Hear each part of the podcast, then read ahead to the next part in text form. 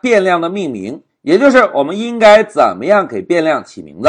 同学们，在接下来的小节中啊，老师呢先给大家介绍两个专业词汇，一个叫做标识符，另外一个叫做关键字。然后呢，再给大家介绍一下变量的命名规则，也就是我们在开发 Python 程序的时候，应该按照什么样的套路来给变量起名字。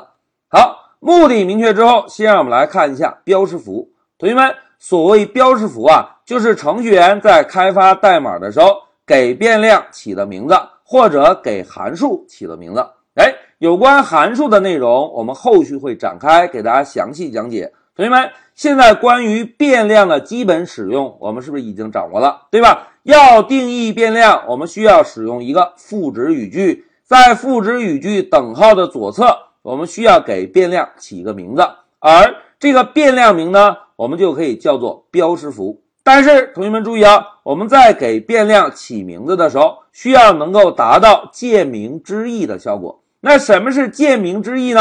哎，同学们先看一下下面这张图。不知道有没有同学能通过这张图解读出这张图要表达的含义啊？哎，大家看第一个小图片是不是挖掘机，对吧？挖掘机技术哪家强？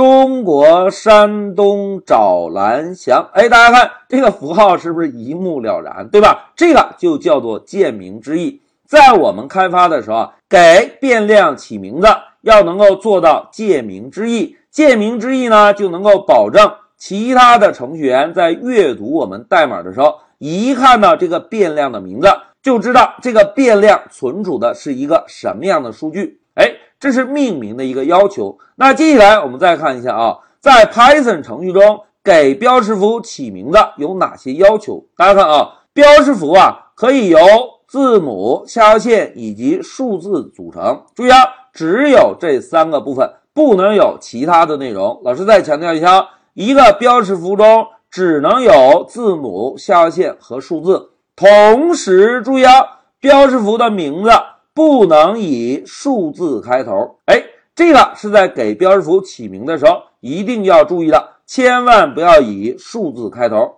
同时呢，标识符啊还不能与关键字重名。同学们，至于什么是关键字，我们稍后就讲。现在我们先记住啊。标识符中只能包含字母、下划线或者数字，同时标识符的开头不能是数字。先记住这两点要求。好，明确了标识符的要求之后啊，同学们来看一下下面这个列表，我们共同思考一下，下面这个列表中哪些标识符是正确的，哪些标识符是错误的？那同学们看，第一个标识符正确吗？哎，应该是正确的。字母和数字，对吧？那第二个标识符呢？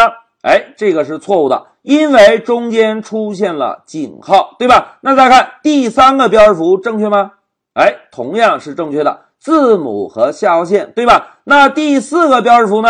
哎，第四个标识符不对，因为第四个标识符中出现了减号，对吧？那我们再继续看第五个呢？哎，这个是正确的，有字母有数字，对吧？那下面这个呢？哎，这个是不正确的，因为以数字开头了，对吧？那我们继续往下看，买 int 是正确的吗？哎，这个是正确的。那下面这个买下划线 t 什么什么，是不是同样也是正确的？那接下来往下看，下划线 test 是正确的。那接下来这个呢？哎，test 惊叹号三十二，注意啊，这里又使用了惊叹号，是不是同样不正确？对吧？那么我们继续看，哎，下面这个也不正确。因为出现了小括号，那继续往下看，Jack 下划线 Rose，哎，这个是对的，但是把下划线改成语符号还对吗？这个也是错误的，对吧？那再来看 GUI，这个可以吗？哎，这个是可以的，对吧？那再来看最后一个呢？哎，最后一个同样不正确，因为出现了点符号。同学们记住啊，标识符中啊，只能出现下划线这个符号。其他的要么是字母，要么是数字，符号只能有下划线，而不能有其他的符号。好，讲到这里啊，老师呢就给大家明确了一下接下来我们要学习的重点，并且给大家介绍了一下什么叫做标识符。一句话讲，标识符就是变量或者函数的名字。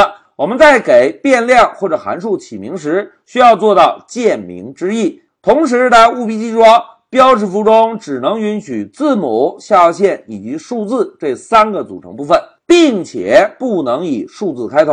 好，讲到这里，老师先暂停一下视频。